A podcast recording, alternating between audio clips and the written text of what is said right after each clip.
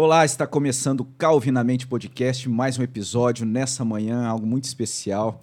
A gente recebendo a missionária Helena na mesa aqui, é uma alegria tremenda, é algo que a gente esperava essa oportunidade e hoje, pela graça de Deus, a gente tem essa possibilidade, essa oportunidade, a gente está muito feliz. E antes de passar a palavra, passa a palavra aqui é, para você, passa a palavra para o Felipe, o podcaster aqui do nosso Calvinamente. Tô só aprendendo mais uma vez. Gente, eu tô muito feliz. Confesso que eu tô um pouco nervoso porque eu já ouvi falar muito da missionária e, e assim, para mim é uma, é uma expectativa muito grande porque acho que o crente ou ele é miss, missionário ou ele é um impostor. Então, se a gente está aqui na tua frente, sabe tudo dos teus feitos por Deus, né?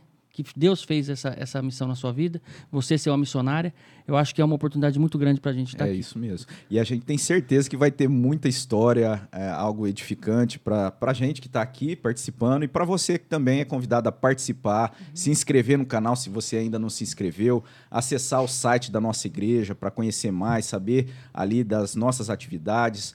Então, essa é o nosso convite para você, para você acompanhar esse episódio, assistir até o final. Eu tenho certeza que você vai ser muito edificado nesse dia. E eu passo a palavra aqui para a missionária Helena, para ela dar as boas-vindas e, enfim, Quer se que eu olhe apresentar. para a câmera ou não precisa? Não, É um bate-papo. Ah, tá, então pode vamos- conversar com a gente mesmo. Tá. Se tiver que dar algum recado, olha pra cá e. Tá. Ó, e você? É, que tá fora da igreja? A câmera vai ser essa. Vocês pecadores. Vocês pecadores. então, é um prazer estar aqui com você, Felipe, te conhecendo agora. Te vi na igreja no domingo e algumas outras vezes. E com o Robson já faz tempo que a gente está andando junto, é, participando das mesmas experiências, né? Isso. Ainda mais agora com a, com a nossa história de- de- sobre doença, Hum. da Gabi e a minha. E, então, é, acho que foi uma maneira também de Deus aproximar, aproximar. as pessoas. É. E também até me aproximar da igreja. E eu, por um lado, assim, claro que é uma situação chata, mas eu estou feliz pela oportunidade que Deus está me dando de passar um ano e meio no Brasil, né? Então, estando 28 anos na Índia, agora eu sempre tive a- a- o desejo assim, eu queria passar um ano no Brasil, mas novo se eu pudesse me vestir, né? Que na Índia a gente se veste diferente. É outra roupa, é outra dinâmica de comportamento é, de Social, vestu- assim, social e né? vestuário também, né?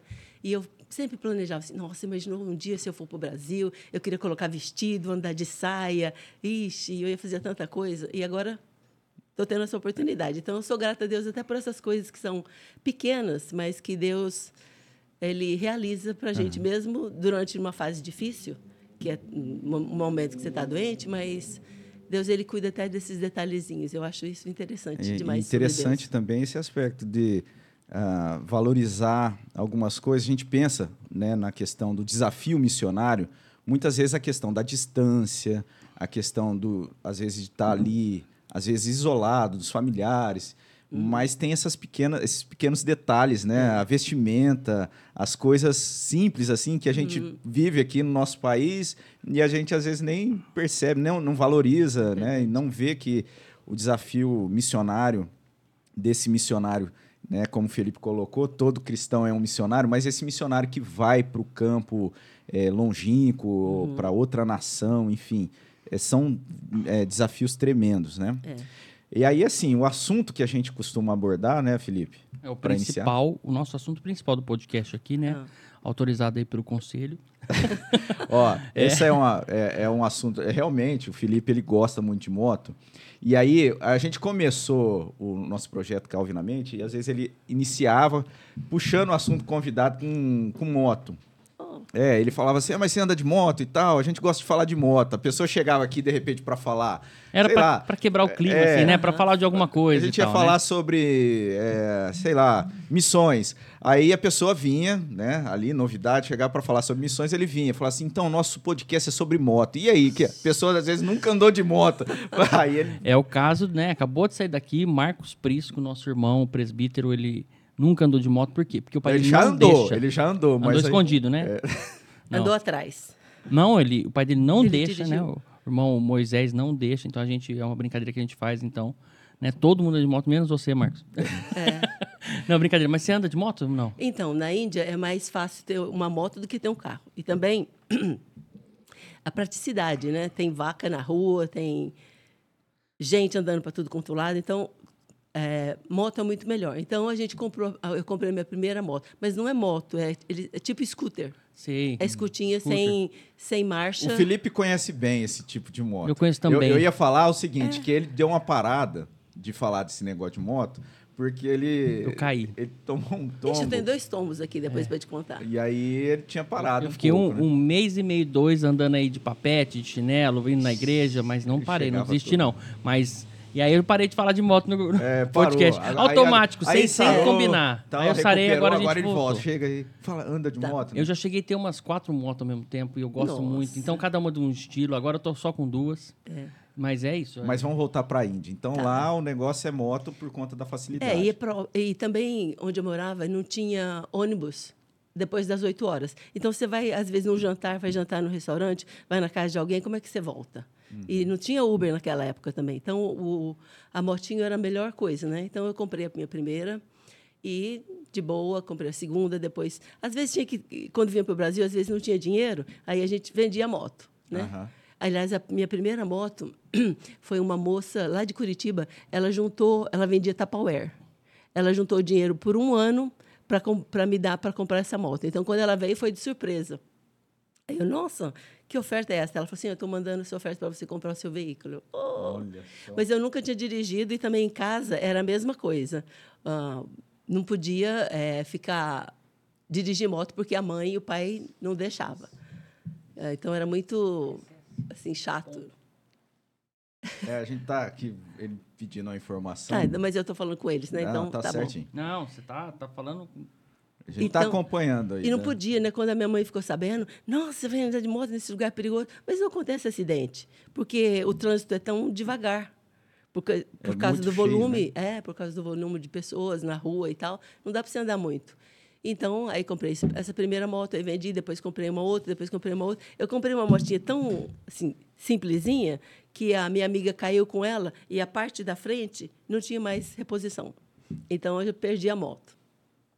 Aí depois, numa, dessas, eu fui num acampamento que a gente fazia de criança.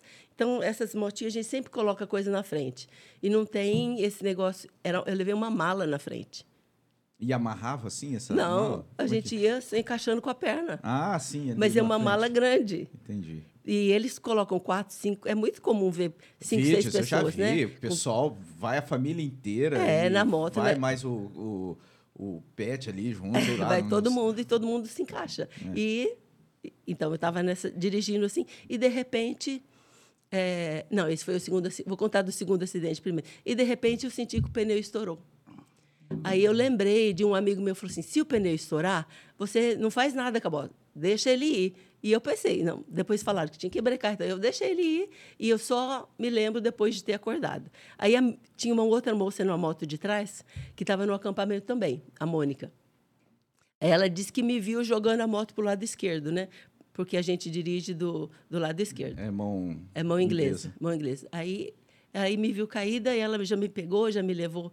é, alguém deu carona para gente para me levar no Você hospital. desmaiou, né? então? Eu desmaiei, mas tinha capacete. Então, graças a Deus, sempre de capacete, né? Aí eu acordei assim, no meio da viagem, no banco de trás deitada. Eu falei: onde é que eu tô? Quem são vocês? Que é o negócio de raptar, né? Quem são vocês? Era um casal, mas assim na minha paranoia, né? Não, quem são vocês? Onde vocês estão me levando? Não, não, para esse carro, para, para, para, para, para. Aí parou e a moça atrás vindo com a motinha dela, né? Não, Helena, tá tudo bem. A gente tá te levando para o hospital. Eu falei, ah, tá. E, e acho que desmaiei de novo. Ou dormi, que eu não lembro de mais nada.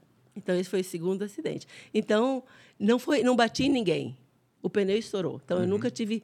eh, outra vez, no primeiro acidente, que foi mais grave, também tinha acabado um acampamento em casa com as crianças.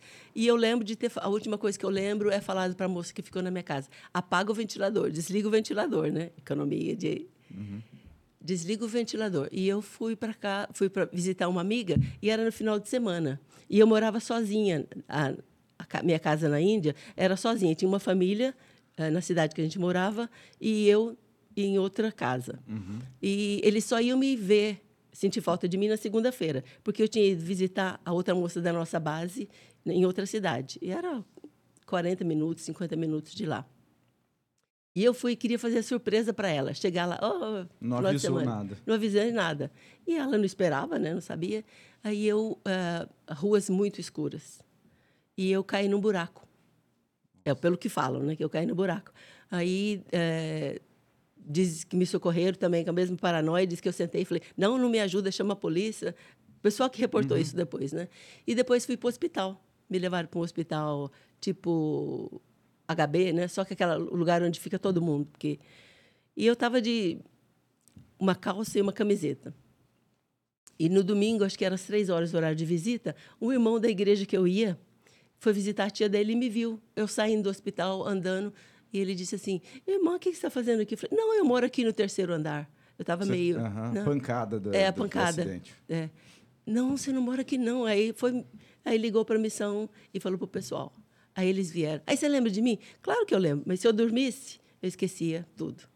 Tudo que tinha acontecido. E quanto tempo ficou isso? Eu fiquei uma semana assim, nesse negócio. Quando eu dormia, acordava, já não sabia de mais nada. Aí eu tinha um amigo nosso lá, um missionário, que tinha quatro filhos. Morava pertinho. Na Índia pode criança ir no hospital. Eu falei assim, e aí, você trouxe as crianças? Não vai trazer as crianças para me visitar, não? O nome dele é Manuel. Ele falou assim, não, ele- elas vieram hoje de manhã. Então, se eu dormisse, apagava aquela memória da, da de manhã. Aham. Então, eu fiquei desse tipo. E demorou bastante, assim, para eu...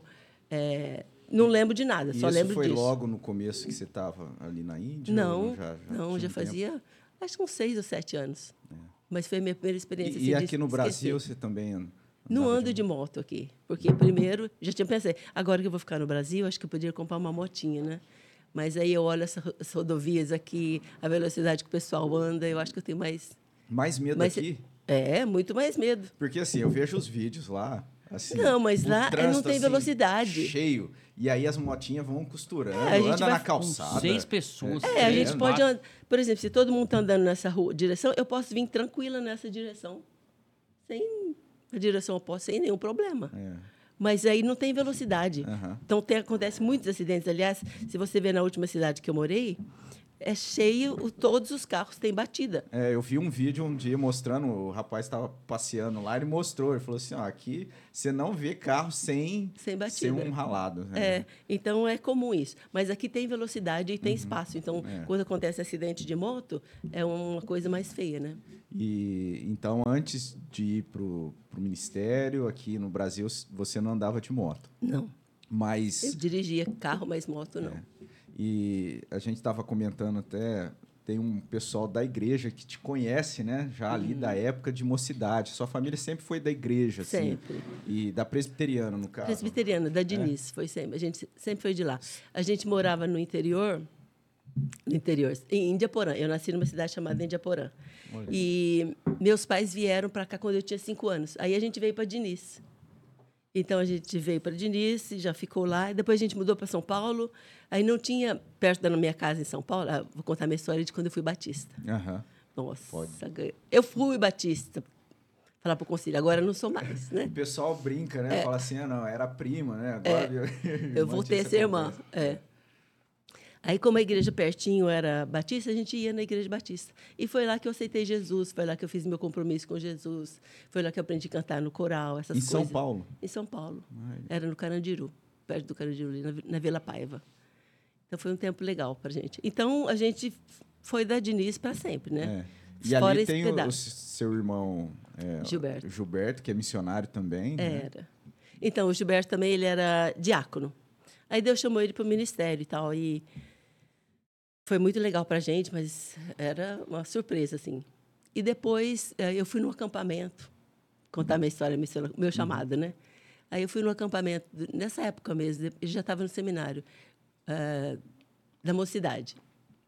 Na igreja batista ou já, Não, já tinha voltado já tinha voltado. cá? Eu fiquei só quatro anos, eu tinha voltado. Aí a gente teve esse acampamento, eu tinha acho que uns 19 anos. O pessoal da OM, Operação Mobilização. Eles vieram aqui, fizeram um acampamento. Não sei se o Fábio foi, acho que o Fábio era mais novinho. Né? Aí eles fizeram, mostraram sobre a Índia, falaram como era a Índia, que existia. Mas você já estava no seminário, no caso? ou Não, o Gilberto no Ah, seminário. o Gilberto estava no seminário. É, o Gilberto no seminário. Tinha- já estava preparando para o ministério, né? É, e eu sem saber disso. Ah, mas voltar de novo. Quando eu era batista, esse vai ser uma surpresa, um, um segredo que acho que poucas pessoas sabem. Quando eu era batista, eu voltei para Rio Preto, como eu tinha aceitado Jesus, eu estava vindo na igreja batista. E aí eu me eu fui batizar, eu rebatizei como diz, né? Eu me batizei, eu fui para as águas. Aham. E aceitei Jesus e fui nas águas. Depois eu tinha um primo, é, Roberto, a Meire, a Fátima, o pessoal antigo conhece eles. Eles eram da mocidade. Aí eles ficaram insistindo para a gente: não, vocês têm que vir para a nossa igreja, voltar e tal. E a gente resolveu voltar. Então, gente, eu era batista, mas aí voltei e reconverti, né? Pro, no- na, na igreja Diniz. Na Diniz, é. Entendi. E aí ele chamou a gente.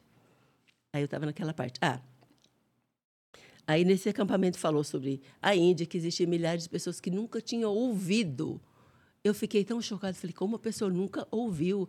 Ela tem que ter oportunidade, se ela quer ou se não quer, mas pelo menos tem que ouvir. Aham. Eu fiquei super impressionada, impactada. E ele fez o apelo. Quem gostaria de, de ir para a Índia e tal. E eu, eu sabia que eu era meio assim. Hoje eu, eu quero isso, eu não quero, mas eu falei, eu quero, porque não é possível. Se Deus quiser, eu vou, porque não é possível que uma pessoa nunca ouviu falar de Jesus e eu aqui sabendo tanto, né? Já fui até batista.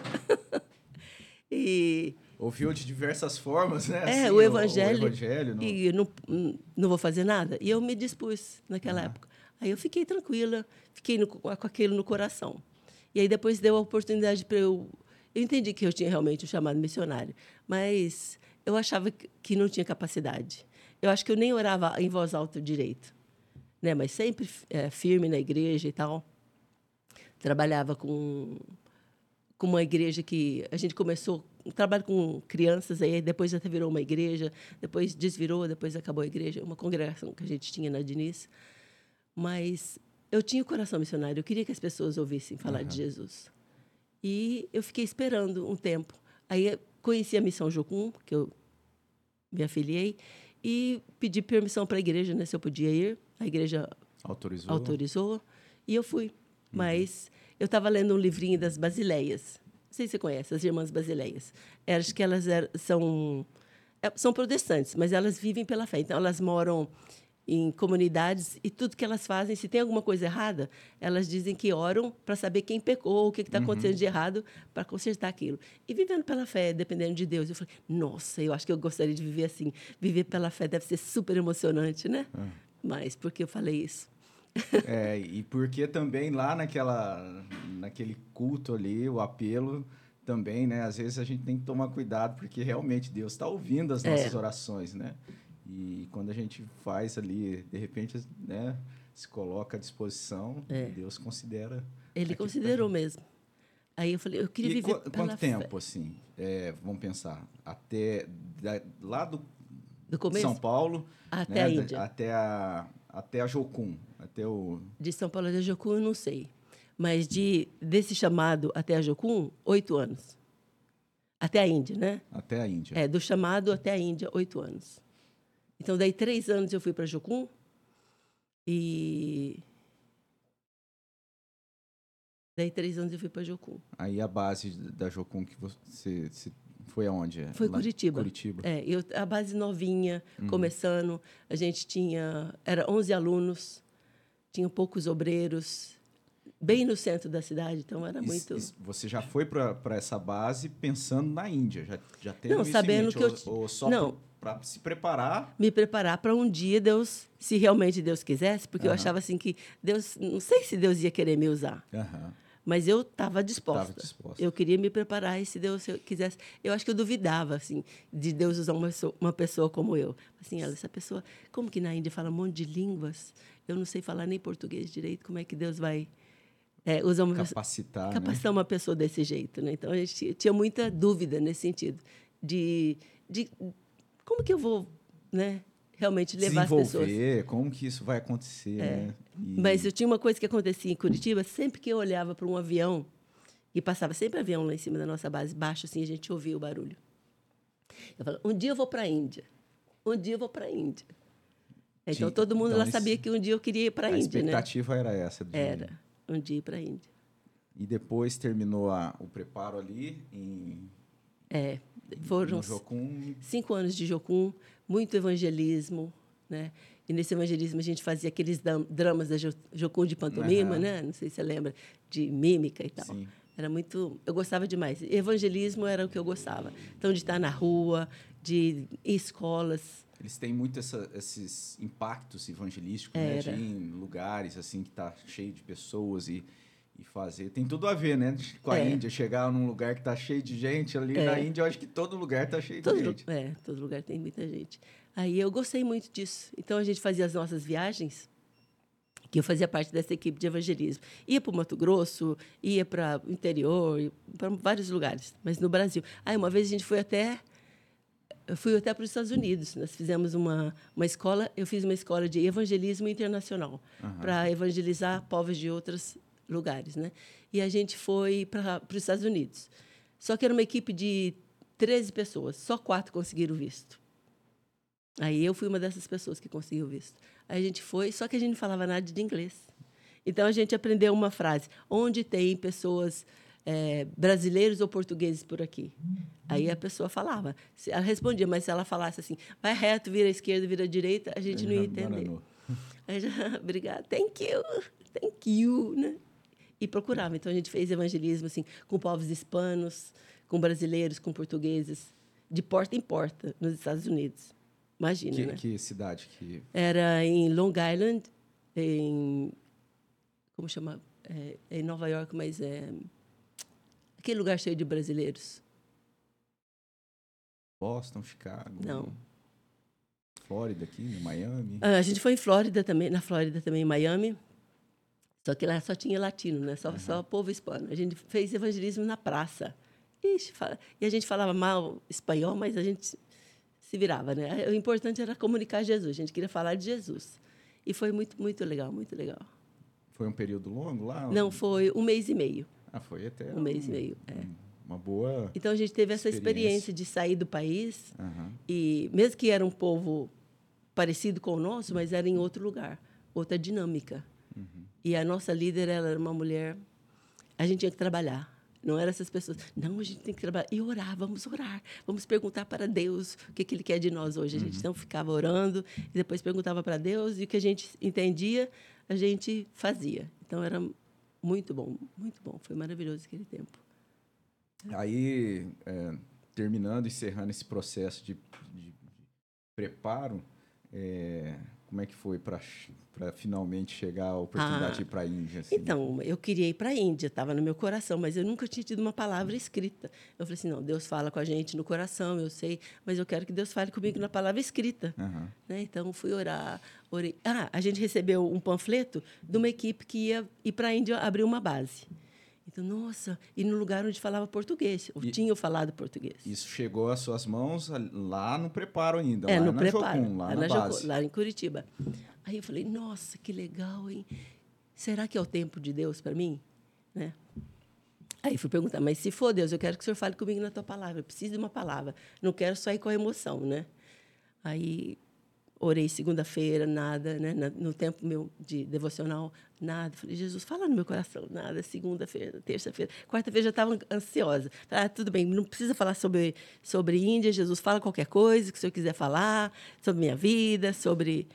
Por favor. Aí eu estava orando, pergunta, fala no meu, fala no meu coração, Senhor, e orando assim. A gente faz sempre aquele, a gente tem uma, a gente aprende assim uma maneira de orar na Jocum, que primeiro a gente pergunta para Deus se tem alguma coisa errada comigo. É, a gente faz isso na igreja também, né? Com Uma tri- confissão, É é. confissão, né? Fala no meu coração. E a gente fica esperando para Deus lembrar a gente do pecado, a gente pede perdão, aí fala, então agora fala comigo. A gente fica esperando. Eu fiquei lá, aí veio na minha mente Tiago 2. Tiago 2. Vamos ver Tiago 2. Aí no versículo 5. Abre aí, por favor. Aí diz assim: Não escolheu Deus os pobres para serem ricos na fé e herdeiros do reino que ele preparou? Aí eu falei: É, Jesus, o Senhor escolheu é, os pobres para serem ricos na fé. Que pobres são esses que o Senhor está falando, né? Pensando nos pobres do Brasil, os mendigos, né? Deve ser esses pobres. Aí no meu coração eu senti: os pobres da Índia. Isso mesmo. Ouvi, ouvi meu, meus amados irmãos, não escolheu Deus os que para o mundo são pobres, para serem ricos em fé e herdeiros do reino que ele prometeu aos que o amam? Aí eu falei, nossa, deve ser os pobres do Brasil. Ele falou no meu coração, assim, que eu senti na hora.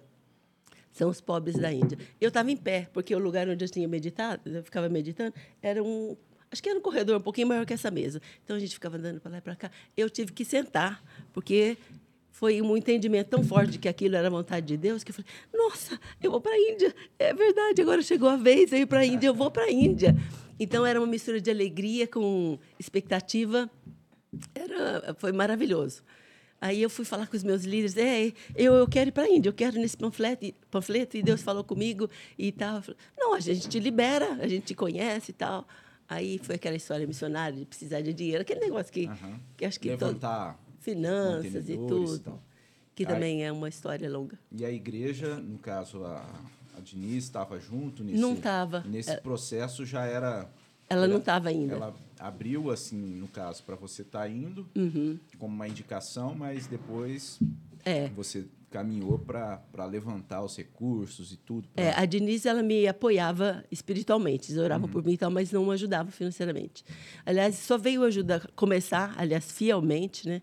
É, depois dos dois anos e meio, quando eu voltei pela primeira vez do Brasil, porque eu fui sem sustento. Uhum. Então a gente tinha uma é, a gente tinha que pagar 200 dólares na nossa base, porque a gente tinha o um plano de fazer uma base. Então, a gente tinha que ter arrecadar dinheiro entre a nossa turma, né, é, para montar alguma coisa. Então, era a maneira. E eu não tinha, eu tinha 100 dólares de sustento. E às vezes nem vinha. Então, o dinheiro que vinha, eu tirava o meu dízimo e dava para eles, né? Que uhum. eu sempre, aliás, o meu irmão Gilberto que me ensinou a dizimar, né? Uhum. Ele começou a dizimar e falou assim: "Não, Deus é fiel mesmo" e tal. Aí me é, incentivou. O Gilberto é um, um, pastor que a gente espera um dia, se Deus permitir, é. ter a oportunidade de ter também aqui no nosso podcast. Ele foi pastor, né, inclusive, da, da nossa igreja, da Presbiteriana São José do Rio Preto, durante um período. E, e ele teve um papel, assim, também nessa... De, de, como é que foi lidar ou contar, né? Falar assim, não, agora eu não só estou na missão uhum. ali na Jocum, na base em Curitiba, mas agora eu estou indo lá para para a é. Índia. Como é que foi? Foi bem aceito? É, com ele? Com ele e com a família. Ah. Com ele foi maravilhoso. Ele, não, te apoio. Ele já me, me apoiava bastante nisso, quando eu comecei a falar sobre uhum. missão. Aliás, quando eu comecei a, a ouvir sobre... Depois da Índia, eu fui fiz numa uma viagem missionária com a OM para o Paraguai. Uhum. Então a gente foi no Paraguai também, fez evangelismo de porta em porta. Foi muito legal, foi uma primeira experiência que eu tive antes da Índia, né? Antes dos Estados Unidos e, e da Índia também. Então ele me apoiou demais. Só que a minha mãe não queria. Minha mãe, não, você quer ir embora de casa, né? Você não quer ficar perto de nós, blá blá blá. Aí eu falei, tudo bem, deixa eu perguntar para meu pai. Aí eu falei, pai, o que, que o senhor acha? Ele falou assim: Olha, eu não quero que quando você ficar velha, você falar assim: Olha, não fui feliz, não fiz o que eu quis por causa do meu pai. Então uhum. você tem a minha bênção. Eu falei: Pai, fala que sim, mãe, fala que não. A gente tem que obedecer o pai. então foi, eu fui. Mas a minha mãe, porque ela tinha preocupação. Sim, com certeza. E naquela época não tinha internet. Né? Então era difícil a comunicação. Eu ligava para ele, para ela, cada dois meses e pagava um absurdo, né? Falar, oi mãe, tudo bom? Tudo... Ah, tá, tá tudo bom? Tá, tá, tchau. Porque era caro e eu Sim. não tinha sustento. Então, voltando a falar sobre a Diniz, aí quando eu voltei nessa primeira uh, viagem que eu fiz para o Brasil, aí eu falei com o pastor, com o pastor Ciência, né? Falei, olha, é muito difícil ficar lá dessa maneira. eu não tenho dinheiro nem papel higiênico. Também tem uma história de papel higiênico aí. é, fica muito difícil. Eu gostaria que vocês me ajudassem. Ele, sim, vamos ajudar. E começou a ajudar. Então foi a minha primeira igreja aqui. A primeira parceria foi a igreja de Nice. Foi. É. E, e, aí, você falou desse, desses perrengues aí. O primeiro deles, chegando lá, como é que foi? Ai, chegando lá foi tão emocionante, né? Que você chega você no aeroporto. Lugar, no lugar, né? Bombay. Bombay, na cidade, uma das maiores cidades, cidade, cidade principal que não é a capital. Como que chama? Bom. Bombay, Mumbai. Cada ah. vez que. Cada ano eles mudam de nome. Eles têm ah, um é? negócio. É, é eles têm um negócio. Bombaim já. Bombaim também é, já é chamou. É. Eu acho que Bombaim é português, né? É. Aí era Bombay, Mumbaim. Mas eles mudam de, de nome a cidade. Tem uma cidade no interior que chamava Chen, eh, Madras. Agora chama Chennai. Nada a ver com Madras e Chennai. Mas eu não sei porquê, mas eles têm uns negócios desses de mudar o nome das cidades. Aí eu cheguei no avião assim, toda animada, assim. Nossa, realmente cheguei, assim. Eu queria chorar, mas não conseguia, né? Mas foi uma equipe, foi uma equipe. Foi, foi fomos uma equipe, três Ah. pessoas. 13? Aí, 13. Aí eu senti, primeira coisa, o cheiro naftalina. Naftalina? É, naftalina. Porque tem muita barata, tem muito inseto. Então, o aeroporto, o banheiro, Tudo pra. é, para evitar. E o banheiro, ele é. O vaso é no chão. Hum, aqueles que é no chão que você coloca o pé. É, que você tem que agachar, né? Sei. Então, tá Mirar lá e. Então era aquele cheiro forte. Falei, Nossa, mas pelo menos não tem cheiro. E cheiro de incenso também, porque muito incenso, né? muita adoração aconteceram ao mesmo tempo.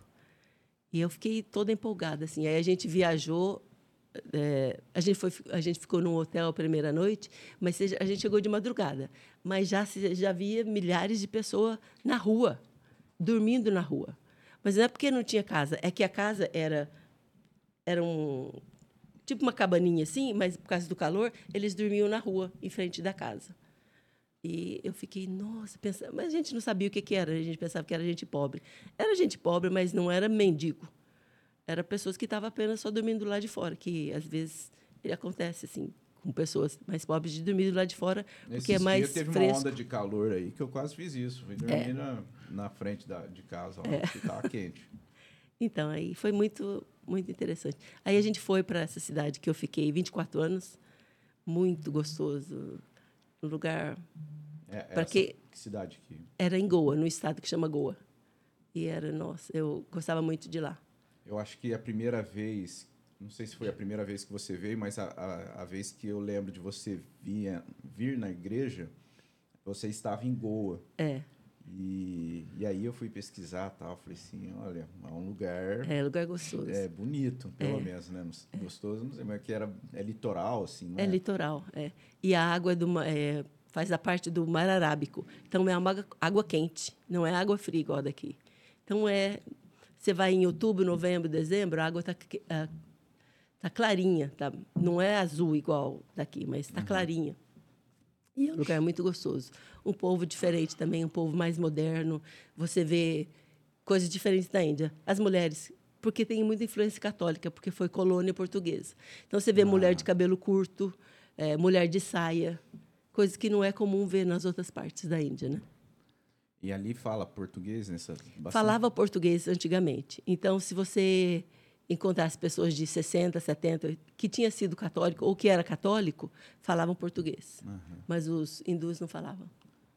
Ah, Uma, uma dúvida que eu tenho, assim, sobre a Índia lá é são o pessoal que tem as castas, né? Hum. Eles são divididos, assim, por... por, por, por, Castas. faixa- Por é, por castas, né? E isso é cultural ou é religioso? Eles têm alguma religião que, que, que preza sobre as castas? Então, a religião principal da Índia é o hinduísmo. Então, todo mundo que faz parte dessa religião segue essa- esse sistema de casta. Ah, entendi. Então é, É. é religioso Mesmo, cultural. mas mesmo que você for, que se você é muçulmano, você for muçulmano, você um dia foi Você veio de uma casta, de uma veio de uma família. casta. Então, o seu nome já fala. Aliás, se você é muçulmano, já é tipo uma casta. Seu sobrenome já fala que você é.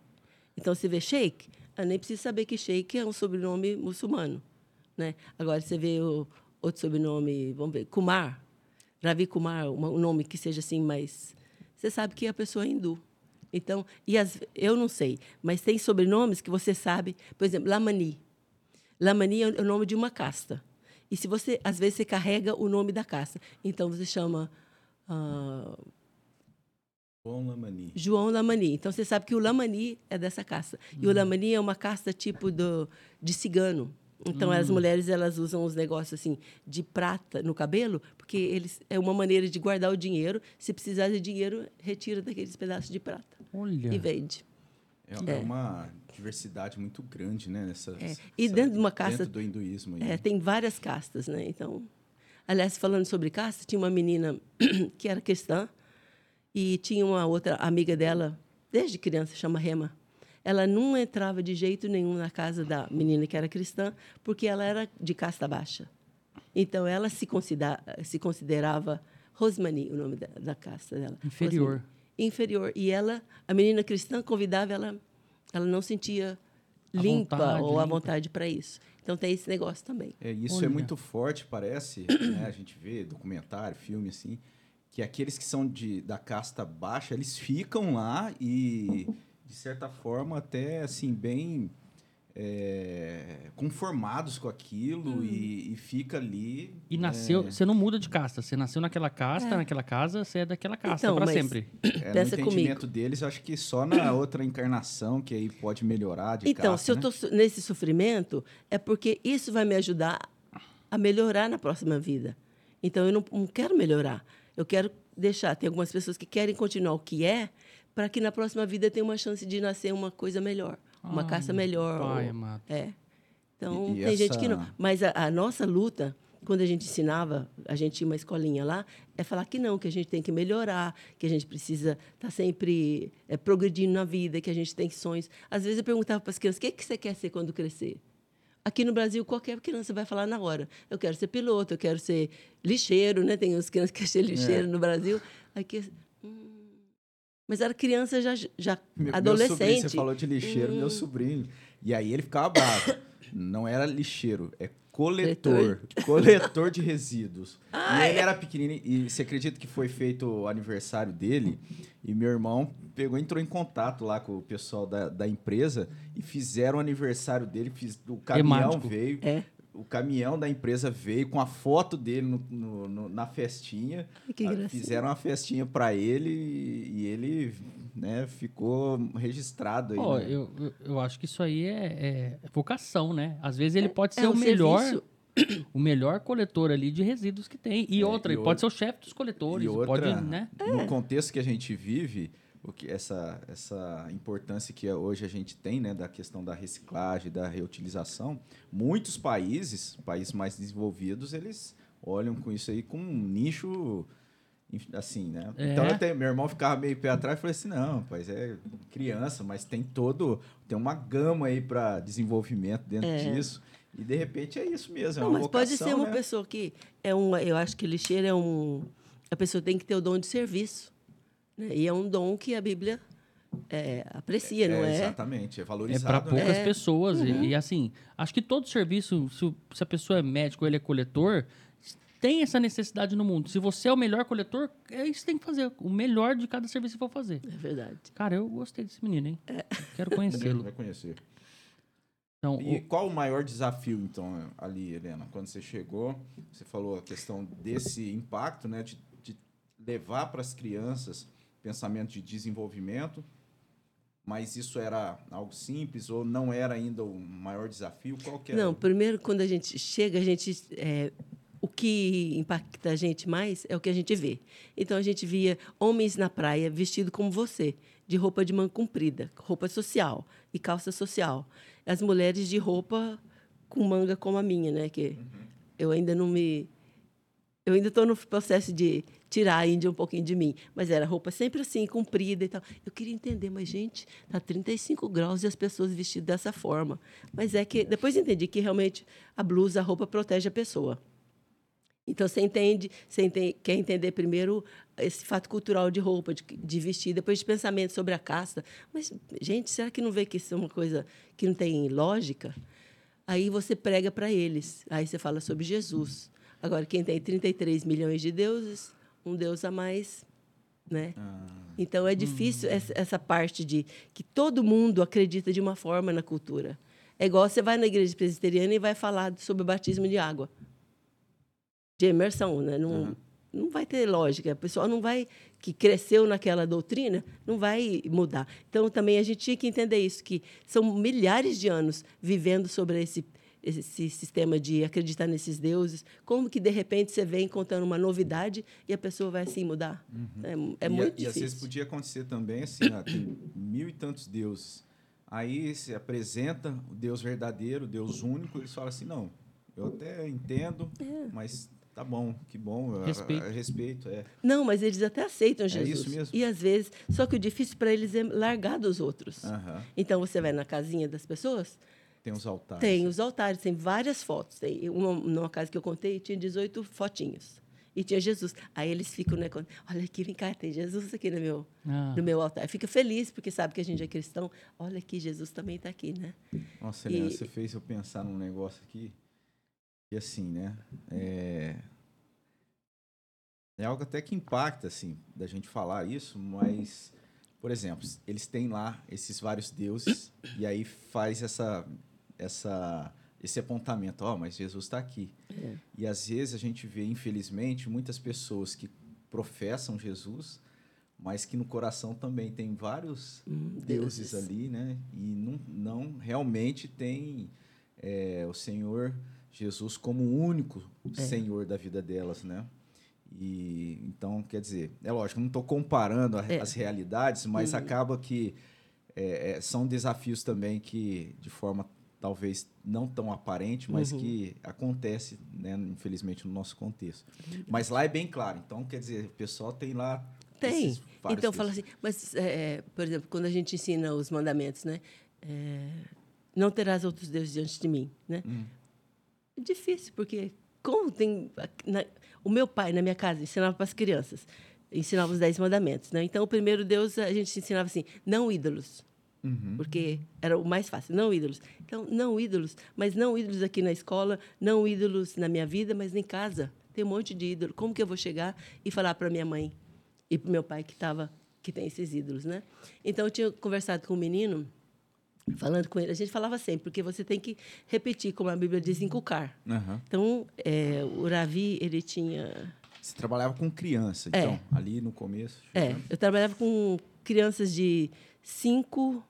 Não, antes eu comecei com crianças maiores, de 8 até 15 anos. Depois eu trabalhei numa pré-escola, numa pré-escola de 3 a 5 E era uma anos. escola? Uma era escola, escola eu abri a escola. Ah, abri Eu abri a escola mesmo. Eu fiz um curso para abrir a escola e abri a escolinha lá. Mas essa, é, antes dessa escolinha, antes, os meus primeiros alunos, que agora eu já sou avó né, deles. E esse Ravi, falando com ele sempre sobre isso, e ele falou assim: é, eu não, eu falei, quem, você, quem de vocês aqui vai querer não adorar mais os deuses, né? E ele levantou a mão. Eu falei assim, mas você vai chegar em casa e os meninos tinham que fazer o, o, o puja, puja que é a adoração. Nesse caso, ele fazia, ele arrumava as coisas e ele ia na frente do Deus com flores, com comidinha, alguma coisa, e fazia assim. Eu falei assim, mas e agora? Como é que você não vai fazer? Seu pai é, não vai brigar com você? Ele falou assim, ah, tudo bem, porque quando a gente apanha, dói na hora, mas depois não dói mais. Aí eu falei, nossa, eu fiquei impactada com isso. Né? Ah, vai doer, meu pai vai bater na hora. Depois não vai doer mais. E o Ravi, hoje, eu, ve, eu de vez em quando eu falo com ele. Ele casou, é, a mulher dele estava indo numa igreja. Então é legal assim de ver que a pessoa ficou a, assim, aquela palavra plantada ali, ela é, ficou lá no fundinho, como diz no fundo da cabeça, né? Uhum. Não sei em português, mas em inglês fala lá no fundo da cabeça. E casou com uma menina, e ela estava indo na igreja e eles estavam indo na igreja. Então a gente fica feliz por isso, mas entender que é difícil é a primeira coisa. E o pessoal vai, ah, eu fui na Índia, milhares, um, um, pastor, né? Milhares de pessoas aceitaram Jesus. Claro, claro que aceita. Porque se você aceita já 33 milhões. Aceitar mais um. Né? Às vezes até na igreja, os crentes da igreja vai e aceitam Jesus todo domingo. Até entender que realmente é uma vez, é um compromisso de uma vez que a gente faz. É só uma vez que a gente faz, né? Uhum. É, para eles é bem confuso até isso realmente sair lá do fundinho da cabeça para é. para tá só o Espírito Santo mesmo, né, uhum. né, agindo e fazendo essa obra. E, e tudo que a gente vê muito ali da Índia é esse aspecto assim de opressão mesmo, né, de, de um, uma vida sofrida dentro de sofrimento.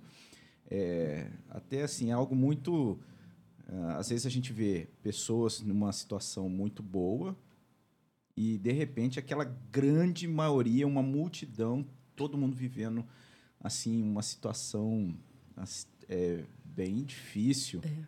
E, e, e aí a questão também até às vezes que me impacta é a, a higiene assim, né? Assim, os vídeos que, eu, que a gente vê assim, pessoal cozinhando, Nossa. pegando a água e, a comida. e tal, e aí vai um monte de gente e prepara. Esses dias eu vi um um vídeo, eu mandei a, a minha esposa, a Gabi, gosta de é, cappuccino. Uhum. e aí o vídeo era tipo um meme, assim, mostrando o preparo o chai, do né? cappuccino né? lá. É, e o cara pegava lá um negócio, e aí a rapa que ia formando e virava aquilo ali, aquela, aquela panela com coisa grossa ali que. Ah, é. Eu vi um outro cara falou: eu gosto Pra quem gosta de, de pãozinho fritinho bem temperadinho, um biscoito bem temperadinho, aí o cara não tinha um braço. Hum. E aí ele pegava assim, amassava aqui com essa parte aqui, né, na mão, aí ele pegava e Acho que eu vi isso aí também. batia aqui É, no, eu na não sei se às vezes é um exagero Ah, ou não. se é, se é comum. Não, eu não assim. sei, a gente não vê. Mas é comum. O negócio da higiene mesmo é, é diferente. Muito diferente. Eu lembro que em Goa a gente podia comer carne, porque foi um, país, um estado, é o único lugar que era permitido comer carne. Então de vez em quando se comprava, mas era um toco, um, é toco, né, que fala, é, Um tronco assim. tronco, um tronco de árvore um pedaço e o cara cortava a carne em cima do tronco. Uhum. Só que aquilo nunca era lavado. Então quando você ia no mercado nesse açougue e, e via as paredes sujas de sangue assim, você realmente pensava que talvez a melhor coisa era ser vegetariano, né? Aham. porque a higiene era é difícil. Mas aí você acostuma. Quando a gente comprava pão, eles enrolavam no jornal. Ah, Então- mas isso até no Brasil, até um- uns, umas décadas atrás, eu acho que fazia isso também. Parece É. que eu me lembro vagamente. E que a gente come com a mão, com a mão direita, né? Porque eles têm esse costume. Então, para mim, eu E- não vejo muito, né? Porque eu- Não, é, não, é, não foi isso impactante para você Não, ali, não- essa questão não. Não, mas a limpeza, sim. Né? A questão de limpeza. A gente visitar, fazia evangelismo, na, é, discipulado na casa de uma mulher. E era uma casa enorme, era uma casa portuguesa enorme. Você pensa assim, esse pessoal é rico, porque a casa era enorme, o povo era rico mesmo. Mas você vê a bagunça e a sujeira dentro, você não conseguia entender. E essa. E é muito cultural isso. é isso, né? cultural, É cultural. e acaba sendo um aspecto espiritual também, porque a pessoa ela já tem eh, toda, eh, vamos pensar assim, a dinâmica, a orientação dela religiosa, de adoração é, bagunçada, é, É. vários deuses, então ela não, é tudo algo muito caótico talvez, É. isso reflete na vida, né? pessoa. Tem um versículo que fala assim que você fica parecido com Deus que adora. Aham. Tem muita gente com cara de rato. Nossa, tem umas crianças assim que aquela, aquela carinha Cara de, rato. rato. É, eu acho, eu, eu observei muito aquela carinha assim, sabe? Sabe aquele ratinho que tem num filminho? É. Little, Little Stick lá? Não, um outro. Um que é cozinheiro. Ah. não- É, um ratinho cozinheiro. Mas aquela carinha pontudinha assim, é muita gente com, aquela cara. E, e os templos, tem os templos de rato, né? E- Então, tem o templo de rato, que eles têm um prato que chama tali, que é significa prato pequeno, mas é cheio de pratinho assim, que o sacerdote senta no chão, come e os ratinhos vêm e comem junto com ele. É, é, os mais. Tem um, aqueles que são mais é, frequentados, assim, igual o Templo do Rato, que eu já, eu já vi alguma coisa na Ah, televisão, sim. já vi o do, do macaco também. Tem. E acho que eu vi, assim. que Tem de cobra também, tem templo de cobra. É. Só que a cobra não fica solta. Eu nunca fui, mas já ouvi falar que tem, co- tem templo de tudo, né? gente Tem. É. Aí esse. Esse. Quer, quer, quer um café? Sim, cafezinho. Esse. Esse sem templo, açúcar, se tiver. Sem açúcar, por favor. Sem açúcar. Sem. esse templo lá em Goa, a gente pode dizer que foi mais tranquilo. Porque depois você saiu. Você ficou em Goa mais. É, quantos anos? 24. 24 anos? É. 24 anos. Muito tempo, né? É. E, na verdade, foi tranquilo, mas teve uma ocasião que eles entraram, apedrejaram a nossa casa. Então, foi o único lugar que a gente sofreu esse tipo de perseguição. A gente pensa assim que, porque nós somos a minoria, cristãos. Cristão, quando a gente fala cristão, significa crente, católico, né? qualquer um da- nossa linhagem de, que acredita em Jesus como o único Deus, pelo menos. E a gente comprou uma propriedade do lado de uma igreja católica. E o que dividia a gente era um muro pequeno. E aquela vila era de católicos. Então a gente foi. A gente não vai fazer evangelismo quando a gente chega. A gente tem que conhecer o povo primeiro, né? Então, mas a primeira coisa que os católicos perguntavam era: o que, que você é? Porque sabia que a maioria, a maioria era estrangeiro, tinha gente que era indiano, mas o que, que você é? E ver pela roupa o que a gente é, né? Que a gente não é hindu, não, tem, não carrega nada na testa. Ah, nós somos cristãos. Católico? Não, nós somos protestantes. Ai. Aí as pessoas não querem falar com a gente, já ignoravam a gente. E eles falaram que não queriam a gente na comunidade deles. Aí a gente, nossa, como é que vai fazer? Mas A gente Então, comprou, perse- A perseguição foi foi dos católicos. dos católicos. Dos católicos. Os hindus nunca fizeram nada com a gente. Ô, ô, Robson, eu vou ter que adiantar, porque numa, numa caneca ela tá tomando suco, no copo ela tá tomando água, e aqui a gente vai ter que dar o café para ela, que ela pediu um café. Então, isso aqui é uma lembrança do nosso podcast. Vai tomar café na sua caneca, dá uma olhada, ver se a senhora obrigada. gosta. Olha aí. Nossa, parece comigo até essa roupa, né? É.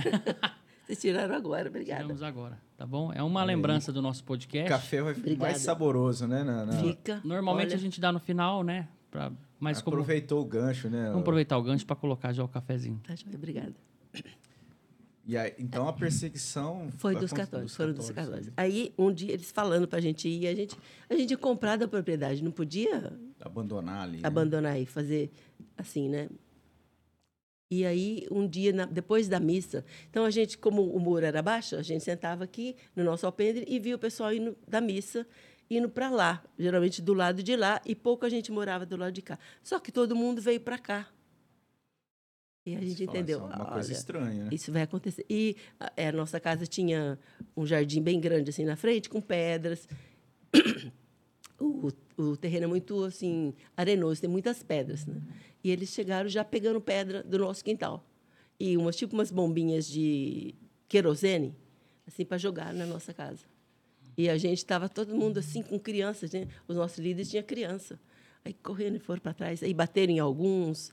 Depois não, a gente não quer vocês aqui, blá, blá, blá e tal. Aí fomos na polícia, né, denunciar, mas o cara era católico. Então, não fez nada. Então, o que a gente achou melhor, porque os, mission... os alunos que ficavam com a gente eram alunos, né? Então, como você vai, por exemplo, se mata alguém, se acontece alguma coisa com eles, a gente falou, olha, desculpa, a gente foi perseguido e a gente está aqui, o, o cadáver do seu filho. Então, a gente achou melhor é, procurar um outro lugar para comprar, para... E essa, então a saída de Goa foi por conta dessa perseguição? Não, não. Desse Ah, lugar. a desse- saída é desse dessa- lugar. Aí a gente foi para outro lugar. Ah, entendi. E tinha uns, um pessoal é, que era aluno, eles são um povo tribal, são do Nordeste. No Nordeste da Índia, eles são cristãos. Então, tinha, tem um lugar que, um estado, 80% da população é cristã. Então, cristã, mas não realmente convertido, mas cristã, né? E eles são meninos acostumados com guerrilha. E eles queriam Revidar. revidar. Então a gente tinha que segurar eles e tinha que é, é, Testemunhar ali, né? Testemunhar o e perdão, sofrer o sair, momento. é. então foi difícil. Mas eles ficaram, não, a gente vai lá hoje à noite, a gente vai fazer. Não, então era difícil acalmar, porque está no sangue, está na cultura deles também de, de revidar. Essa, é- esse é o desafio cristão, né? De fato, a gente é, dar outra face, demonstrar amor. É um aspecto do cristianismo que muitas vezes talvez seja ali o grande, grande desafio, né? Na, na vida Mas a cristã. gente pensou que, por exemplo, nós somos a minorias, minoria, então os católicos iam ajudar a gente, a gente ia fazer parceria com eles. Parceria assim, né? A gente ia ter mais amizade, pelo menos a gente acre- eh, tem uma compartilha um pedaço do- da fé, uma, pare- uma fé parecida. Não teve acordo. Não teve acordo.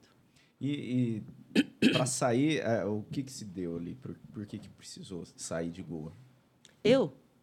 É. Ah, porque já fazia muito tempo que eu estava em Goa, eu já tinha trabalhado eh, bastante e eu achava que precisava de um desafio diferente.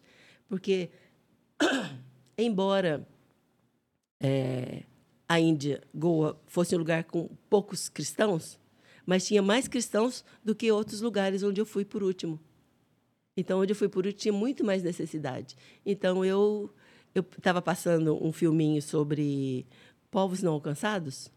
E eu falei, nossa, gente. aí vi estatísticas, falei, nossa, Goa está nessa estatística, mas tem lugares muito, sempre me impressiona, sabe?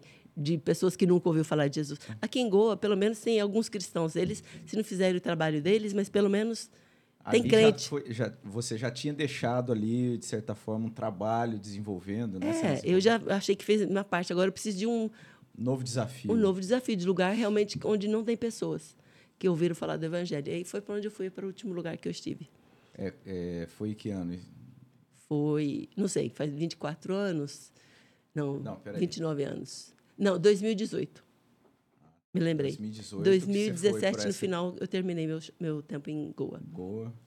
Mas também região- tinha parte da liderança da base, né? Então eu fazia parte da liderança. A gente é liderança de três, que a gente chama. Ah. Então era três líderes.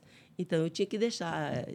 é, foi, não foi dolorido, porque eu entendi que era parte, que mas tinha sido um momento É. mesmo e era o chamado de Deus para uma outra, para um novo uma, desafio. uma nova região ali. Só que em Goa não precisava falar hindi, não precisava falar nenhuma língua. A gente falava inglês, então era fácil. Ah, sim, muito fácil. Então, Inglês é beleza, tranquilo, você já é aprendeu uma língua, tá tudo bem. Tranquilo pra mim falar inglês? é, Vamos conversar agora? inglês é então, é facílimo. É Agora, fácil. é, agora você vai aprender. Você muda para um lugar onde tudo está escrito, farmácia está escrito em inglês. Você não sabe. Não, inglês. Em, em, em hindi. Aí vai É, tudo, hindi tudo eu acho assim. que é mais difícil, né, Felipe? Que Eu que falo um acha? pouco, mas. É, para mim, se, eu, se tiver farmácia em inglês. É, se tranquilo. tiver Agora, escrito em, em hindi, mas tiver aquela cruzinha, né? Você sabe que é farmácia. Eu acho que não. Eu acho que é bem. Aí foi o desafio, né? Mas eu pensei que eu ia dar muito bem, na Mas verdade. eu lembro, é, se- falando a questão da língua, Uhum. eu lembrei de quando você teve. Não lembro, acho que não foi a primeira vez aqui no Brasil, mas foi assim. Minha filha devia ter uns três aninhos, a Rebeca, que hoje está com 13, então faz Dez 10 anos anos. atrás. E aí eu lembro da gente participar ali do culto, né? Você falou a respeito da Índia. E eu acho que você deve ter falado também para as crianças. E eu lembro que a Rebeca ficou. E aí a gente teve, a gente foi levar você, acho que não lembro se foi Vocês na me casa. deram uma carona. Deu uma carona. É. E no carro a minha filha falou assim: "Ah, eu quero conhecer essa Índia da senhora. É. Eu, quero, eu quero conhecer essa Índia". E eu peguei e falei assim: "Hum, É, você já é, não, o coração já dá aquela palpitada. Palpitada. né? tem É. que liberar, libera. Mas aí a gente depois falando, falou assim, não, mas lá na Índia, filha, porque ela ficou comentando, falou assim, "Ah, mas eu falei, não, é que ela acho que fez um pouco de confusão com relação dos A índios, né? Ah, É. é. E aí, não, filha, não, lá na Índia, é lá longe, é outro lugar. Você viu, hoje já tá uma moça. Você fala isso pra ela. Não, eu não falei isso, não. É, pode ser que Aí eu vou sim. falar para ela, você falou, agora você tem que cumprir, É, né? Não, deixa, Eu que- saí, agora preciso de gente para me substituir. deixa que Deus fale, né? É. Mas é, aí essa nova região, que, que lugar que é mais no centro? Varanasi, é, no, no, norde, no norte. No norte. Então, no norte tem muito menos cristãos. Tá. E é muito mais perseguido do que no sul. E aí é o hinduísmo também. É. Eu moro na cidade mais velha, da, mais antiga da Índia. Eles dizem que é a cidade mais antiga do mundo. Eles dizem, né? É, aonde que fica o... o- No mapa? é, não, falo aquele monumento lá, o, o Taj Mahal? Taj Mahal. Taj Mahal fica em, em Angra. Angra. É, é, Angra ou Agra? Agra. Não sei se é Angra ou Agra. Agra. Agora tô... Mas é... Não, não é Não é? perto, Ah, não. tá. Perto de Delhi. É, pro, é no norte, mas no parte oeste. Tá. E ali é, mus- é... Aliás, é hinduísmo. É, hinduísmo. hinduísmo. Então, como é essa mais- cidade Mais antigo, né? é, mais, é a cidade mais antiga. Se você olhar as fotos, assim, é, é, a- principalmente a parte porque passa o Rio Ganges. Então, todas as cidades que passam o Rio Ganges é cidade sagrada. E essa é a cidade de Shiva. Shiva é o deus destruidor, faz parte da trindade eh, hindu, né? E, então, é um lugar, assim, toda semana tem um festival. Toda semana mesmo. É, é fe- Aquele das cores lá... eu já- Holi. O Holi é. é na Índia inteira. Só que nos lugares hindus, por exemplo, em Goa, a gente nunca, nunca vi comemorar assim, igual no norte, né? É muito mais. E é um- uma vez por ano. Esse, vez esse por das ano. cores é uma vez por ano. É, E que, que época do ano que é isso? não lembro. Porque tem o sistema lunar também. Ah, e tudo. tem, e, e tem vários, né? No lugar que você estava ali. É vários festivais. É, tudo- mas tudo não parecido. festival assim, festival de é aniversário de um deus, é aniversário que- esse deus conquistou a cidade, esse aniversário de outro deus. Então é sempre coisas de Deus. Então é sempre anda- gente nova vindo na cidade. E você vê tem um- uma época que as pessoas andam descalço. Imagina no calor lá. Lá, quando eu cheguei, foi a primeira vez, fez 46 graus. Então você você não Então, aguenta essa de onda de calor que a gente teve aqui agora esses dias, isso aí É, é uma onda de calor como na Índia, só que lá tem ventilador em tudo, né? Aqui não tem, por exemplo, aqui não tem ventilador. É, tá, é. Mas é, Vou providenciar um ventilador também. é, tá bom, para eu sentir mais em casa, né? Tá. Aí tem esses festivais. Aí, inclusive, numa vez, num desses festivais, eu resolvi entregar a Bíblia. Agora, pensa, para entrar num templo, fazem filas quilométricas, né? Porque vão entrar nesse templo, vão é, oferecer o sacrifício. E eu resolvi fazer isso com uma menina. Falei, não, vamos tentar, né? A gente pegou umas Bíblias, é, tipo linguagem de... Não, o novo, João, livro de João, linguagem de hoje. Tudo em hindi. Aí fui com a moça, que fala hindi, Aí a gente foi entregar. Então você tem que. A polícia está ali, né? Porque a polícia tem que estar. Você tinha que dar para uma pessoa que a polícia não estivesse vendo e uma pessoa que você achasse que não ia rejeitar. Porque se ela rejeitar e reclamar com a polícia, eu poderia ir pre- presa, porque é proibida a conversão na Índia, pela lei. Ah, é proibida a É conversão. proibida. A conversão é proibida. Então, se você. Aquele que é católico ali no caso, lá onde você estava, ele tem que ficar católico. É, porque ele nasceu, tem o sobrenome Fernandes. Aham. Aquele Então- que é hindu, ele vai ser hindu, tem que ficar. É, tem que ficar o que ele é. E aí é, a gente olhou, assim, a gente tinha que ficar perguntando para Deus, Deus, qual que é essa pessoa que eu vou entregar, né? E assim, às vezes pergunta para Deus, mas a gente se confunde, né? Aham. Então você perguntava assim, a gente começava a conversar com uma pessoa, ah, aí a gente descobriu que tinha muita mulher que tinha ido naquele festival porque não tinha filhos. E outras que tiveram vieram um ano passado ou dois anos atrás, pediram para Deus, né, para aquele Deus, filho e teve filho. Então veio em agradecimento. Então a gente encontrou umas pessoas assim. Aliás, até fiz um contato com uma mulher, continuei conversando, tentando evangelizar ela por é, Mensagem, assim. mensagem e tal. Então a gente ficava nessa situação de entregar. Aham. Mas foi uma experiência, assim, sabe? Bem E no- legal. mas deu certo. Deu assim, certo, ninguém entregar. falou nada, entregamos todas as Bíblias. Aí as crianças que vêm, que a gente está entregando, criança quer, né? Aham. Aí eu falei, vamos mandar, você sabe ler? Tá. Aí entregamos para um monte de criança. E é difícil achar conteúdo evangelístico em. Como é que é a língua mesmo? Hindi. Hindi. Hindi. É. Não, a gente acha. Acho. Acha. E hindi é uma das, né? No caso. É, é a língua principal da Índia. Ah, É a língua principal. Mas é uma das 1.400 línguas. Mas o inglês também é bem. 1.400 línguas.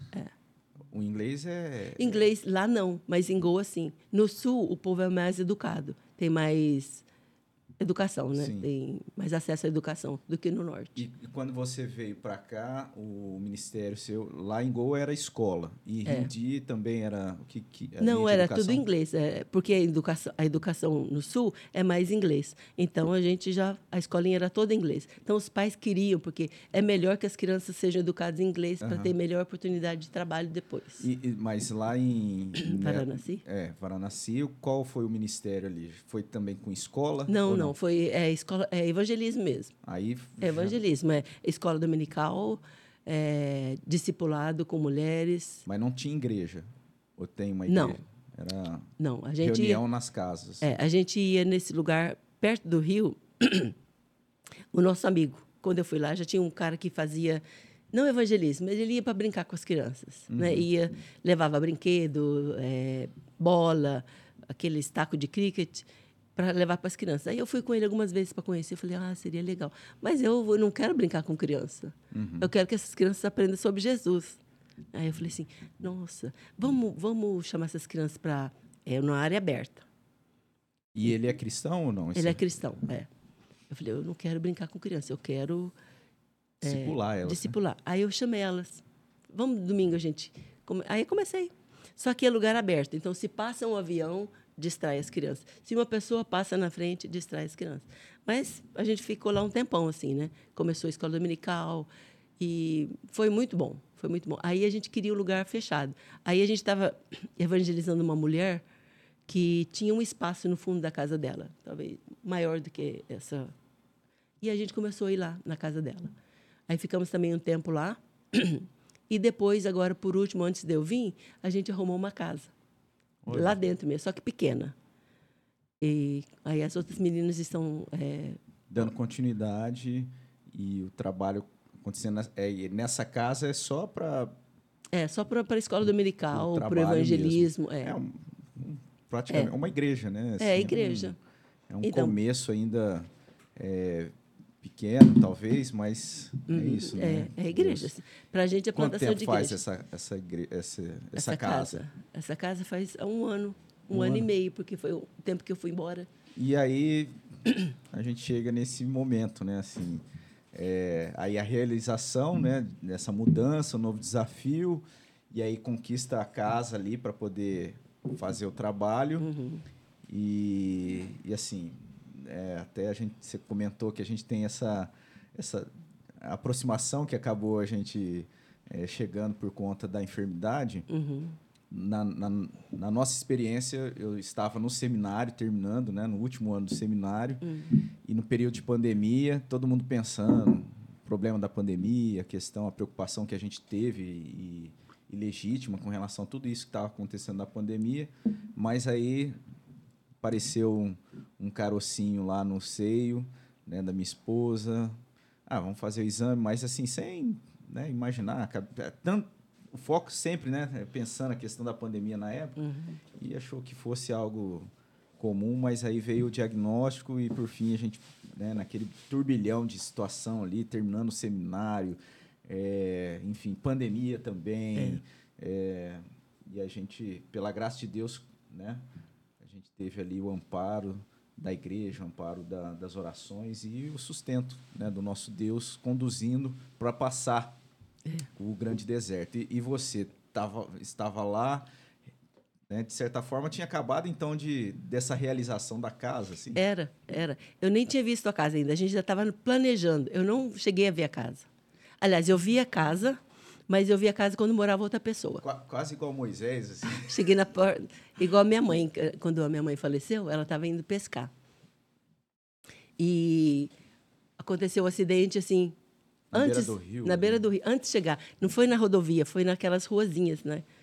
E a minha mãe é, é, faleceu nesse lugar. Você e o meu pai na, na não estava, estava na Índia. tava na 97. Aí meu pai diz assim: Nossa, meu pai era muito engraçado. Ela morreu que nem Moisés, olhando a, terra prometida e não podia entrar, porque ela ficava sonhando o ano inteiro para pescar. É. Né? Minha mãe amava pescar. Moisés até hoje, né? É. Tem- fala de pescaria, Mo- Moisés é o outro irmão, né? É, eles gostam. Né? Mas qual que a gente estava falando? da casa. Chegou. Você você não chegou a ver a casa. Não cheguei a ver a casa. Viu a casa, mas não entrou na, É. na casa. Mas dei palpite, Viu né? o monte, o, É. a, terra, mas não. Ah, aí, acho que foi em maio, ou antes de maio, é abril, eu senti, eu vi um vermelho, uma- um vermelhão na minha, na- minha mama. Aí eu, quente, né? Quente, falei, mas será que isso não é? Parece uma picada, deve ser uma picada de alguma coisa e tal. E nada, e, e o negócio continuando, continuando, eu, eu sempre tive uma impressão assim que eu ia ter câncer de mama. Câncer, né? Não sei porquê, mas tinha impressão. Aí não falava, porque não podia sair da boca, né? Uhum, A impressão que fique só. Aí eu fui no médico, fui em vários médicos, fiz uma pulsão com uma. Nossa, você vê o, consultório da mulher, acho que era esse tamanhozinho aqui, uma velhinha com 80 e poucos anos. Ela tira, fazendo pulsão comigo, sentada, assim, eu quase desmaiando. Falei, ah, deixa eu deitar um pouquinho, porque eu, vou, eu acho que vou desmaiar. E o avental dela, assim, daquela cor. Avental branco. Dizia que era branco, aquilo não é branco para mim. Mas, não, tá tudo bem, segura na minha mão que vai estar tudo certo. É o que tinha ali no caso de. É, mas eu fui em outros médicos também, fui em vários médicos e ninguém achou nada. Depois cheguei no Brasil, falei, aí eu falei com o meu pastor, o Devanir, né? Pastor Devanir, mandei, a gente conversou por Você já vídeo. já estava para vir? Não, não estava para vir, não era para mim, por causa disso. É.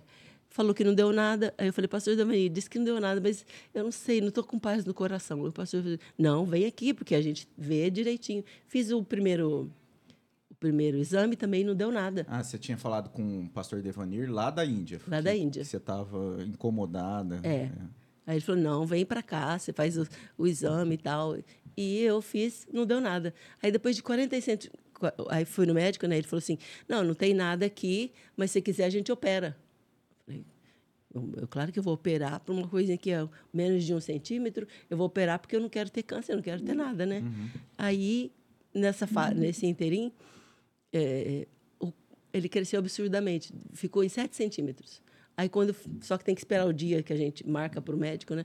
Aí eu cheguei para ele, contei, aí ele falou vamos fazer de novo o outro exame. Aí deu, né? Só que isso, aí eu vim em julho, junho para o Brasil. Aí eu fiquei sabendo do resultado em dezembro, acho que 29 de dezembro. Ou demorou seis meses. Falei, Nossa, se tivesse operado quando eu tinha, estava pequenininho, né? não tinha dado isso, mas Deus sabe todas as coisas, né? E foi isso. Então agora fiz quimioterapia. Graças a Deus passei bem o tempo todo. Claro, durante a quimioterapia a gente não fica tão bem, mas É. não fiquei ruim igual as pessoas. Aham. Algumas Igual pessoas a gente ficam, né? imagina, né? É. Também, assim. emagrecer. Eu falei assim, ah, pelo menos eu vou emagrecer. Nem, nem a quimiote- queira- Tirou o quimioterapia apetite, me não? tirou o apetite. Também quando eu não estava querendo comer, a minha irmã, né, come, Tetê, come, come. Eu tinha que comer. Aí, aí foi, graças a Deus, foi bem. E agora acabou esse período, tomo agora uma vacina cada 21 dias Uhum. para esse tipo de câncer. E sexta-feira agora eu vou fazer, vou ter uma consulta para ver se vai ter que fazer radioterapia. Então Uhum. orando para que, por favor, Jesus, não quimioterapia tudo bem, mas radioterapia não. Mas claro, né, que for, a gente Você acha que a radioterapia é mais é, difícil? eu Mais acho que é. agressiva? Que que eu é? acho que é mais ela queima, né? Então eu tô com medo daquelas feridas que o pessoal fala que queima e tal.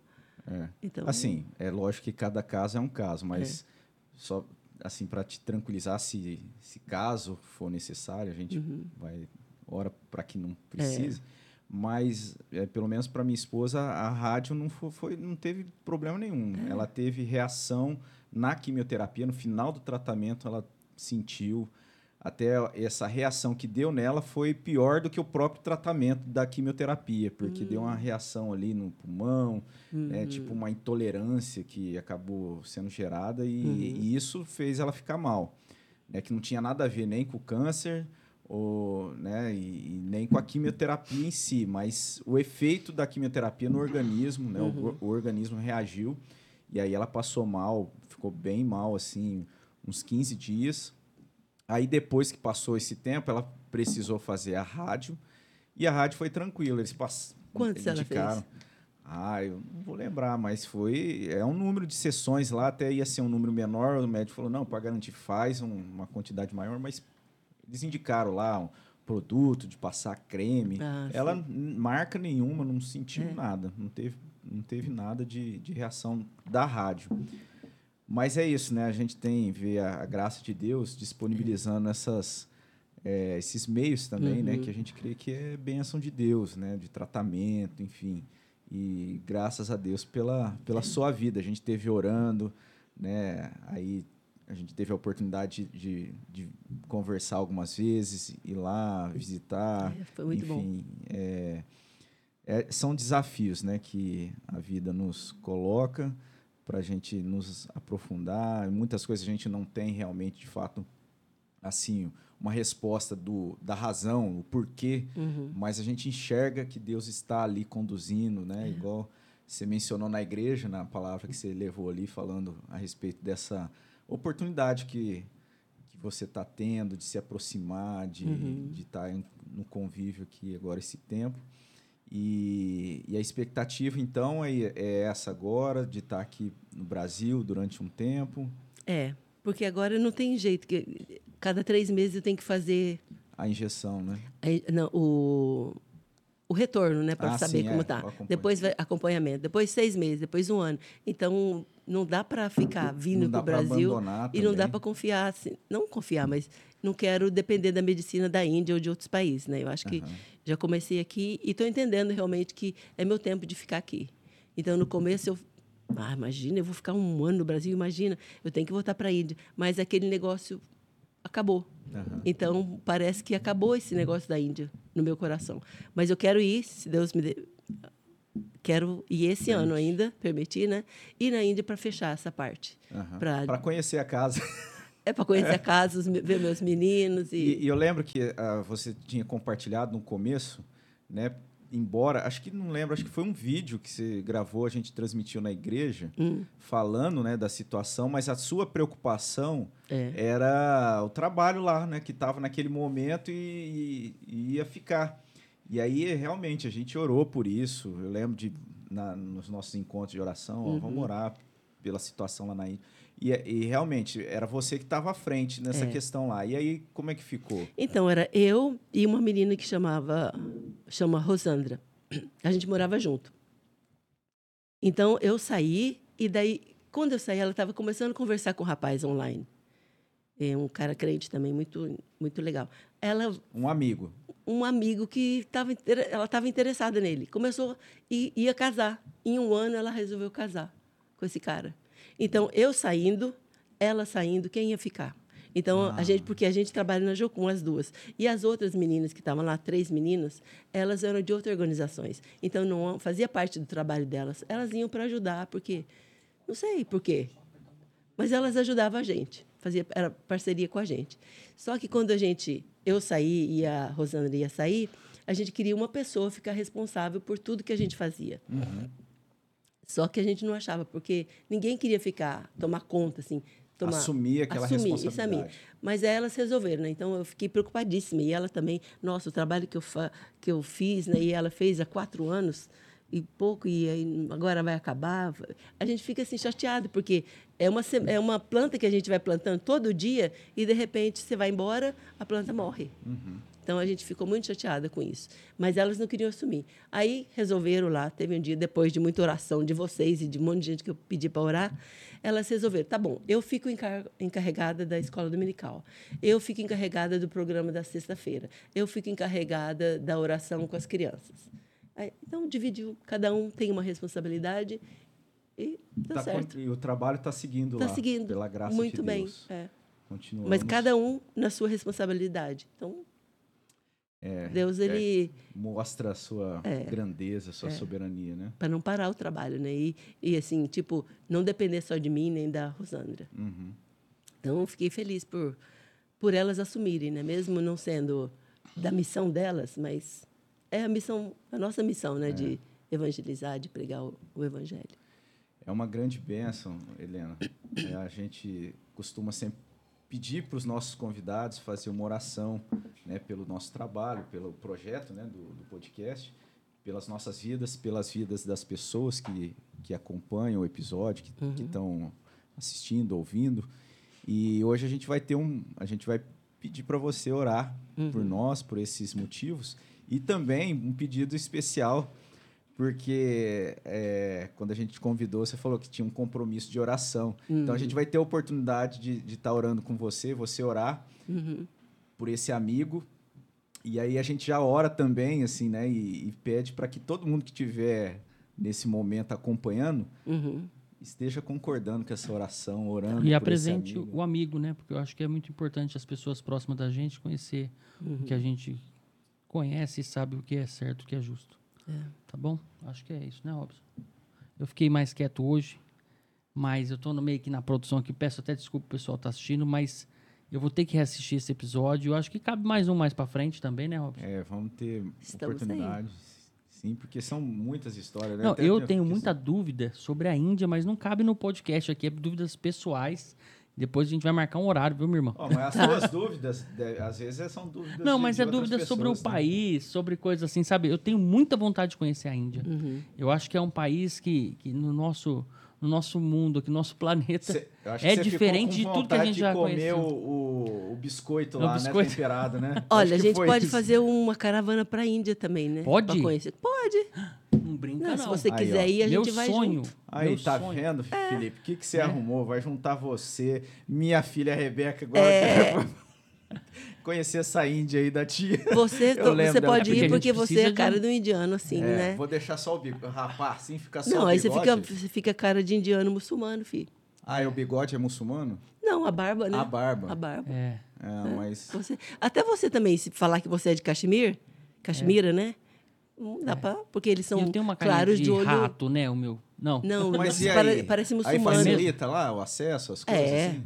É. facilita, né? Não, mas Facilita, vamos, sim, vamos parece mais. isso diante de Deus, né? Vamos. E- Mas e- a irmã pode ir como guia, então, nossa, lá Claro. apresentando. Então, olha aí Aí a gente vai pro maravilha. Taj Mahal, conhecer o Taj Mahal, uma das maravilhas do mundo. eu, A eu gente tenho pode que até na um, assim, eu Ah, preciso de muita é, de uma ação muito poderosa do Espírito Santo de Deus no meu coração, porque Índia, eu vou falar, eu, eu tenho curiosidade, eu vejo, vejo Você tem matéria. curiosidade para conhecer Suíça, não, né? Não, É, eu também. Genebra, ele. Genebra. É, eu fico, mas eu fico assim, eu, eu, eu tenho um ir lá na prensa assim, do Calvino. Não, não é nem por conta da, da questão social, mas eu vejo, assim, eu sinto uma tristeza, assim, aquela opressão, às vezes vendo aquelas pessoas E não sei. eu É de cultural, Deus. a gente tem que, a gente tem que saber Mas que, esse- Deus, Deus É, mas esse, essa é a o gente pr- pode mudar esse, Eu esse, vejo, esse. Às vezes a pessoa entrando ali na- no rio, né? E, e ali se banhando assim. Não, mas às sujo, vezes isso daí. Aí isso me primeira- dá uma tristeza.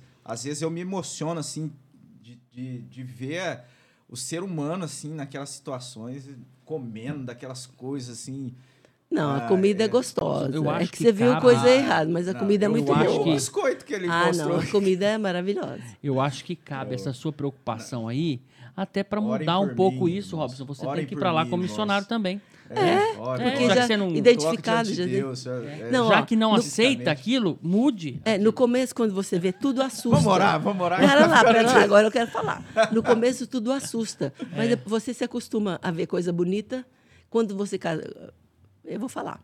Pode quando você casou, a Gabi era a mulher mais linda do mundo. Hoje a Gabi é linda. mais linda ainda. Mas não é a mais linda. Entendeu? A gente. Não, o que eu quero dizer, a gente costuma com beleza. É Um- aquele ator, o Genequini, era o homem mais lindo do mundo. Agora Tudo passa, tudo Passa. envelhece, né? Então, a gente acostuma. A gente acostuma tanto com coisa boa com, com coisa ruim. E se na Índia a gente não acostumar a ver aquelas pessoas toda hora pobres te pedindo, pessoas defeituosas com lepra, se você não acostumar com aquilo, você fica em depressão. E que muito acontece com os missionários é que eles entram em depressão porque não conseguem lidar com isso. Lidar com essa Ó, situação. de ver tanta tristeza. Ah, eu vi lá os, os caras entrando. Eu devia estar uns 4 graus. E levando as crianças para banhar no rio, porque era época de festival. E eles tinham que purificar. As criancinhas saíam assim, ó. Nossa, mas aí depois, ah, não, É, mas essa criança, ele sobreviveu, a, avó dele sobreviveu. sob- ah, a Ah, gente acostuma. Eu vou falar assim, eu já não, não é que eu não tenha pensado nessa possibilidade. Então você vai Mas aí eu acostumar. fico lá, eu olho, não, Goa, é assim... A gente tá, vai pra é Goa bonito, também, a gente fica mais tempo em Goa. praias. Aí eu vi um dia um episódio, um episódio, um, um documentário lá, o, o cara pegou uma moto, acho que em, em- em- qual que é a cidade mesmo? Bali? É, Mumbai. Mumbai? Acho que em Mumbai. Mumbai. Aí ele pegou a moto e foi até para as montanhas lá. Hum. Alugou a moto baratinho, rapaz. Ele falando lá, Ah, pegou essa- a moto grandona Ah, e- Field, não sei o que lá, Field, como é que é? Royal trek- Enfield. Muito, tem muita lá. Muito, É foi uma Índia, né? dessa mesmo. Royal Enfield. É, E Royal ela, Enfield. ele pegou, ele falou o preço lá, coisa assim, mínima mesmo. A viagem dele de moto. E foi até na, na, na fronteira lá com o Himalaia, né? Ah, lá em E- cima, né? E foi conhe... Rapaz, é um negócio É lindo. impressionante. Impressionante. Tá vendo? Tá Vamos vendo? fazer o seguinte, vamos, Tá. vamos pra Índia então, né? Vamos pra orar, Índia. Colocar diante de Deus. Vamos. Agora até esqueci pelo que, que eu vou orar. Pelo amigo. Pelo amigo. e Vamos pelo, orar por vocês, pelo né? amigo Pelo e pod- pelo, pelo projeto, podcast. pelo podcast. É isso mesmo. podcast. Tá. Senhor, muito obrigado por esse tempo que nós passamos aqui. Obrigado porque o Senhor ter levantado esse programa para despertar pessoas, para encorajar, para divertir e para educar pessoas, Senhor. Nós te louvamos por isso e pedimos que o Senhor esteja abençoando e fazendo com que esse podcast possa chegar a mais pessoas ah, a cada dia, Senhor. Eu peço que o Senhor dê criatividade, continue dando criatividade para o Robson, para o Felipe, nesse trabalho, e peço que o Senhor os abençoe também, conforte o coração deles, eh, incentive eles, encoraje eles, Senhor, para que eles possam estar sempre dando o melhor deles para Ti, nisso que o Senhor tem confiado a eles. Também agora quero te pedir pelo, pela minha amiga, pelas duas amigas que eu tenho, a Patrícia e a Melissa, que te conhecem de ouvir falar, mas ainda não experimentaram a salvação. E eu oro em nome de Jesus, pedindo para que o Senhor converta o coração delas, Amém. tire toda sofisma do coração delas, toda mentira de Satanás, todo engano, Senhor, toda eh, tradicion, tradicionalismo que elas possam ter, que o Senhor ajude elas, Senhor, em nome de Jesus, para que elas possam eh, ser realmente lavadas pelo sangue do Cordeiro. Eu Amém, peço em nome de Jesus que o Senhor as purifique e leve ao arrependimento, Senhor. Também que o Senhor me dê a oportunidade bem clara para compartilhar ah, do Evangelho para elas, se não por mim, por outra pessoa, mas que elas, Senhor, eh, estando no nosso caminho, elas possam ter essa oportunidade de, de se decidir para Ti, Senhor. Amém. Amém. Abençoa ela também, todos os nossos amigos que não te conhecem. Nós oramos por ele, para a salvação deles, eh, para realmente um, expandir, Senhor, da tua igreja com novos convertidos, Senhor. Em nome de Jesus. Amém. Amém, Amém. Senhor. Não sei se tem mais alguma coisa que você gostaria de falar, Felipe. Fora do ar. Helena. Falando, a gente vai conversar. É, foi uma alegria muito grande esse episódio. E a gente convida você que participou até agora a continuar nos apoiando, orando pelos nossos missionários, pela missionária Helena. Uhum. É, foi um grande prazer. Então, esse foi o nosso podcast. Eu espero encontrar você no próximo episódio. Que Deus abençoe e até lá. Amém. Amém. Eu nem podia